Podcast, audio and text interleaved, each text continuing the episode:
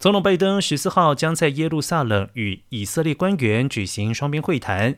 这两个盟国预计将宣布合力对付共同敌国伊朗。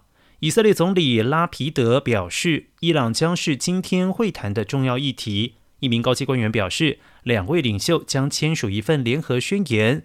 这份文件表明非常清楚而且一致的立场反对伊朗其核子计划与在中东各地的侵略行动。